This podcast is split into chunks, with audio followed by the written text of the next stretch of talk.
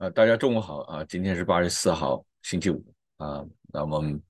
前几天我讲完了这个怎么样去嗯跟律师打官司，或者怎么样去投诉律师这个啊问题以后，就立刻有朋友从微信上告诉我说，他现在准备去嗯投诉啊他以前这个律师了，因为这个律师做的工作太糟糕了，给他造成了很大的损失。啊，说明还是有人听我在讲的，而且我讲的对大家还是有些帮助的啊。这个我感到很荣幸，也很兴奋。就是说，这个证明了我不是在讲这些东西的时候是自己在跟自己在聊啊，还是有啊，对有些这个听众是有帮助的。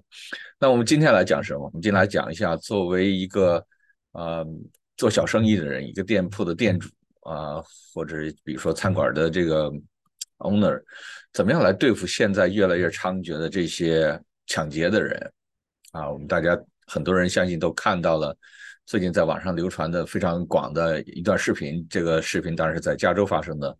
就是一个 Seven Eleven 啊里面的店员还是这个店主用棍子去教训一个在里面嗯抢东西的一个罪犯。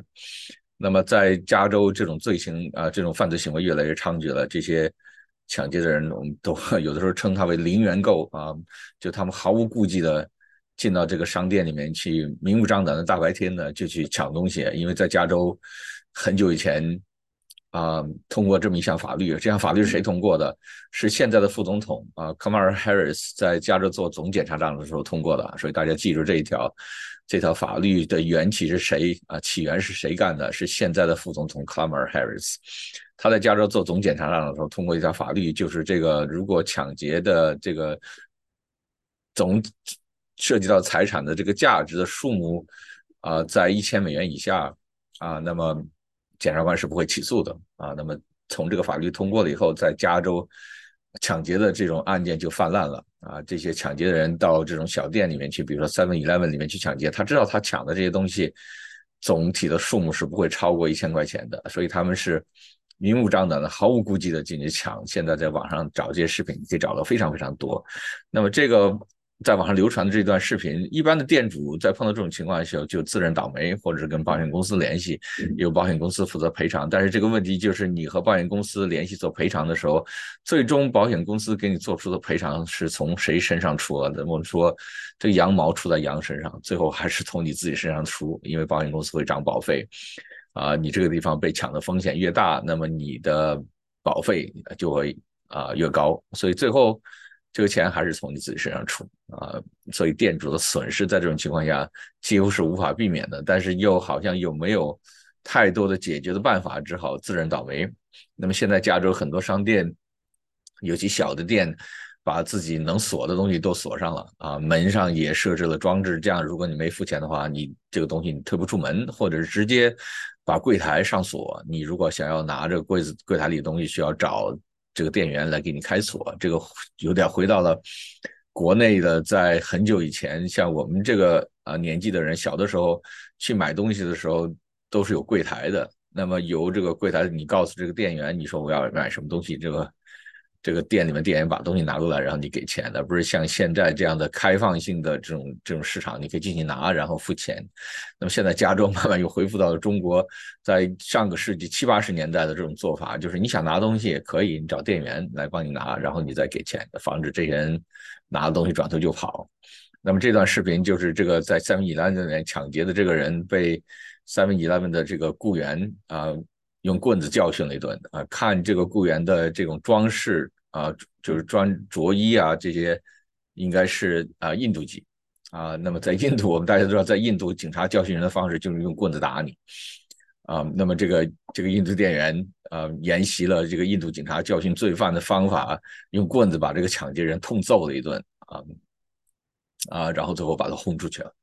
很多人我看网上看视频的评论，对这个店员的行为是一边倒的支持啊。很多人说，呃，终于发生了，就是很多人忍气吞声了很久啊，都没有办法，终于有一个人啊壮起了胆子，用棍子把抢劫人教训了一通啊。然后很多人留言说，希望这种事情以后越来越多啊，那么这些抢劫的人就不敢到这个店里去抢劫了啊。那么啊，有很多人看到这故事又很兴奋，说终于有人动手了。呃，那么呃，我想讲的是，比如说在芝加哥或在 Cook County，在伊利诺，那当然我们说网上流传这个案件是在加州，每个州关于这方面的法律是不一样的。所以我下面讲的主要是针对的是芝加哥、呃 Cook County 或者伊利诺。那么在外州朋友啊，如果听到了我讲这些，可以作为参考啊。但是涉及到具体的法律的问题的时候，恐怕还是要参考自己本州的法律，因为我所讲的东西依赖的法律方面的呃。这种基础都是伊诺的法律。那么在比如说在芝加哥，如果你有一个小的店铺，啊，你开一个餐馆，或者是啊，你有自己小生意，如果有这种被人进来抢这种风险，你应该怎么办？啊，第一个当然我是一个枪，我除了律师以外，我还是一个枪支的教练。我建议大家在店铺里都要有一把枪啊，有一把。啊，武器啊，这个主要针对的是，如果这个抢劫的人进来，不光是要劫财，他有这个企图伤人的这种企图，嗯，你至少有一个自卫的武器。那么在英国的法律规定是，你只要有一个拥枪证，就是我们所说的 FOID，那么你在自己的店铺里就可以存放枪支，啊，只要你有一个这个 FOID。那么你的枪支是可以在店铺里存放的。那么一类的自卫的法律允许你在受到了生命的威胁或身体的重大伤害的威胁的时候，使用致命武器自卫。就是这个抢劫的人，如果不光是劫财，他有啊伤人啊的意图，使用致命武器伤人的意图，比如说手里有刀、手里有枪或者其他可以造成重大伤害的武器，伊诺的法律是允许你使用致命武器还击啊自卫的。啊，所以我的第一个建议是，如果你有店铺在芝加哥，在 Cook County，如果你有啊资格申请持枪证，你应该申请个持枪证。如果你有了持枪证，你是可以在自己的店铺里保存啊枪支的啊，存放一把枪支。那么在受到生命上的威胁或者身体造成重大伤害的威胁的时候，法律是允许你使用致命武器自卫的啊。那么这个是我们说最严重的情况下啊，我要给大家提醒一句话，就是。啊，自己脑子里面要有一个原则，就是第一，不要因财去拼命，啊，不要因财去拼命。如果这个人的目的只是劫财，啊，不要因此而拼命。第二个，不要因财而轻取人命，啊，两条基本原则，我给大家的建议：第一个，不要为财去拼命，啊，第二个，不要为财去轻取人命。就这个人，这个抢劫人，如果非常明显，他并没有伤人的意图，而只是为了劫财，啊，那么。我的建议是不要使用致命武器，也不要去拼命啊。第二个，不要去企图啊去轻取这个抢劫人的人命啊，这个是第一条啊。我的建议是你需要有一个致命的武器啊，可以在紧急情况下或严重的抢劫有伤人行为情况下可以保护自己啊。那么第二个是。啊，那么伊利诺在今年的时候，这个州长签署了一个 Safety 的法案，从二零二三年一月开始执行。就是以前如果有人啊进到这个店里面捣乱，或者有人进到店里面抢劫，那么这个店主是可以报警啊。那么报警，如果警察来了以后，这个人还在店里的话，警察是可以有权利逮捕啊，就是 trespasser，这是可以逮捕的。那么在伊利诺从今年开始实施的一个这个州长签署的 Safety 法案。啊，如果啊，在这种情况下啊，现在的法案要求警察不能逮捕，啊，就是不能逮捕这些非法侵入的人 （trespasser）。那么当时这个法案通过以后，就有很多问：那么在这种情况下，如果这个饭馆里出来一个啊吃霸王餐的人，或者干脆进来捣乱的人啊，赖着不走的人，那么这些店主应该怎么办？那么现在警察是不管了。那么作为店主，我的建议是，你可以想办法把这个人轰出去啊，在。不造成伤害的情况下，可以使用方法把他冲出去。比如说，最简单方法，几个店员把他抬起来，然后把他放到外面去啊。只要不对他的身体造成伤害啊，店主的这种行为是不触犯法律的啊。虽然有身体上的接触，但是因为现在警察啊不管这种事情了，那么店主只好自己处理啊，想办法要把这个在店里赖着不走的人，或者捣乱的人，或者吃霸王餐的人啊，把他轰出去。那么有时候轰出去的话，有一些身体接受，比如说把他抬起来，给他请出去，啊，这个是不触犯法律的，啊，但是店主也一定要记住，不能够非法拘禁，就是不能说把他关在这个店里面，啊，在没有啊人身威胁的情况下，也不要使用武器来打，啊，不要发生打斗，不要发生发生这个身体上的这个争斗，啊，造成最后造成啊这个嫌犯受伤。那么如果碰到这种情况下，如果嫌犯在没有理由的情况下被非法拘禁或者受伤，那么这个店主有可能会惹上法律纠纷啊。这是第二条我需要给大家讲。那么第三条还有一条就是怎么样来对付，就是说我开这个店，怎么样来对付进来的这些啊小偷小摸的人啊，明目张胆抢劫的人，就是这些零元购的人，还有一些就像芝加哥在上个周末发生的这些青少年啊，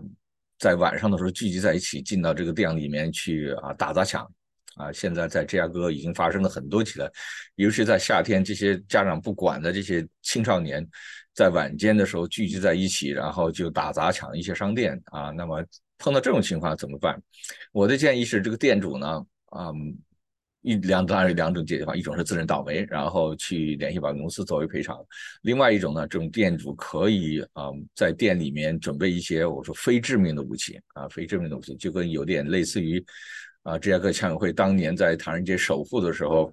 啊，准备了很多非致命的武器啊，就是可以驱赶。嗯，企图抢劫的人，但是不会对企图抢劫人造成非常严重的伤害。第一种就是辣椒喷，啊，有非常强力的辣椒喷，大家可以在网上、在 Amazon 上都可以找得到。啊，枪委会也有一些这些辣椒喷，就是它的喷射的距离比较远，啊，它的喷射的范围比较大。这些主要是针对啊一群人，就是我们讲的 mob，啊，可以在远距离的时候向一群人喷，有点类似于警察使用的。啊，那些辣椒粉啊，这种武器是非常有效的，可以在最短的时间内停止一群人的犯罪行为啊。那么，而且对他的痛苦只是短暂的，而不会对长时间对这个人造成任何真正的实际上的伤害啊。这是一种。第二种，当年枪友会在保护唐人街的时候，还准备了很多灭火器啊，因为很多这些抢劫的暴徒啊，或者这些捣乱人，他有的时候不光抢劫，他会纵火。那么这个灭火器有两个功能，一个是可以灭火，另外一个灭火器可以从一定程度上阻止这个犯罪行为，啊，有点类似于辣椒喷啊，就是你在用比如说干粉灭火器和泡沫灭火器在喷这些企图犯罪的人，并不会对他造成实际上伤害，但是可以在一定程度上停止他的犯罪行为，啊，可以驱赶这些犯罪的人群。这是我们当年啊芝加哥枪委会在保护唐人街的时候准备的两样。非致命性的武器用来对付一群人，就不是对付单个的个人。当然，对付单个个人没有问题，但是我们当时准备这些武器的主要的目的是对付一群啊上来抢劫或者打砸抢或者放火的人。那么还有一些非致命的武器，比如说像这个视频上这个印度籍的店员手里拿着这种木棍，就是不是很粗或者上面有钉子像狼牙棒一样的木棍啊，可以用竹竿子。可以用一些小的木棍啊，这些木棍呢，虽然会造成一定的痛苦，但是不会造成实际上的伤害啊。在迫不得已的情况下啊，如果对方啊和对方发生打斗，可以使用这一类的非致命的武器，就是可以在一定程度上制止犯罪行为，但是不会对对方造成实际上的伤害啊。这是我啊我能想到的啊，在一些啊在现在。越来越猖狂，这些大白天的明目张胆的抢劫啊，不管是单独的个人的抢劫，还是一群人像芝加哥发生这些青少年啊，在晚间抢劫这这种行为，那么作为一个开店的店主，应该做哪些准备？所以最后给大家总结一下：第一，啊，你的店里应该有啊武器，有枪支，这些主要是针对啊，不光是抢劫啊，还有对人身有伤害这种潜在的罪犯。啊，对方手里持有武器，比如说枪啊、刀，而且有非常明显的伤人的意图，那么这个时候你需要有自卫的武器。我给大家提醒是：第一，不要为财啊拼命；第二，不要为财伤人啊取人命。那么针对一些小偷小摸的，比如说类似于加州这种零元购的啊，针对这种青少年在晚间聚集在一起啊捣乱抢劫啊砸东西的怎么办？可以使用非致命的武器，比如说辣椒喷。啊，比如说灭火器啊，这些可以非常有效的制止啊一大群人的犯罪行为啊。那么还有一些非致命武器，比如说木棍啦、竹竿子啊，这些在必要的时候啊可也可以使用，只要不对企图犯罪的人啊造成非常严重的伤害就可以。啊，所以欢迎大家啊有机会的话可以来学习更多的自卫法律。全会每个月都有一次的啊隐蔽强证的课程，这里面会讲到。有很多关于如何进行自卫、有效自卫的这种这种法律啊的问题啊啊，一方面可以做到有效的自卫，另外一方面不会给自己造成啊非常大的法律上的纠纷啊。今天讲这里，谢谢大家。